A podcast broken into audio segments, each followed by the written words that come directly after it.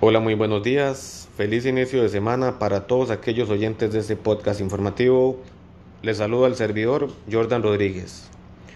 Bien, el día de hoy les voy a hablar acerca de un tema que ha impactado a la población costarricense y el sector educativo no es la sección a la regla.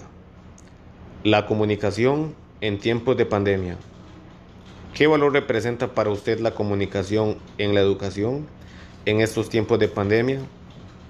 Si bien sabemos, la comunicación es un proceso de intercambio de información entre un emisor y un receptor. De esta manera aprendemos de otros seres vivos y logramos adquirir conocimientos, siendo un factor indispensable para el desarrollo de las personas en procesos de formación. Costa Rica ha utilizado por muchos años en sus centros educativos públicos un sistema de educación presencial siendo esto una estructura de aprendizaje básica que requiere y comprende la presencia necesaria de un docente y alumnos en un aula de clase. Esto permite clases más adaptadas al grupo, mayor interacción e intercambio de ideas, fomenta el compañerismo, agilidad en la resolución de consultas y dudas, una comunicación de tú a tú con el docente y también se fomenta la unión de grupo, fortaleciendo la parte socioafectiva de los estudiantes.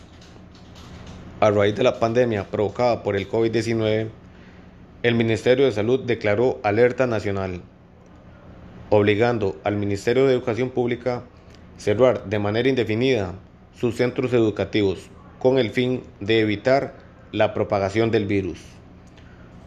Una medida que sin lugar a duda afectó a toda la población estudiantil del país, por lo que el Ministerio de Educación Pública se vio en la obligación de tomar decisiones e implementó un plan con el fin de dar continuidad al proceso de aprendizaje y atender al derecho a la educación del estudiantado nacional.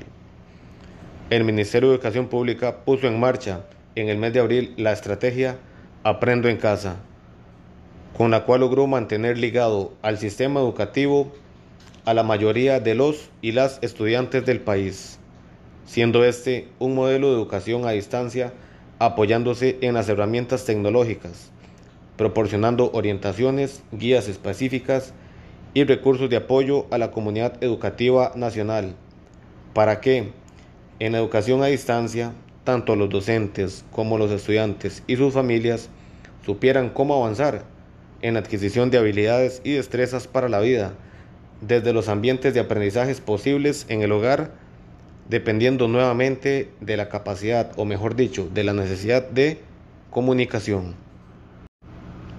¿Cuáles son los efectos que trae la comunicación educativa a raíz de esta pandemia que estamos enfrentando?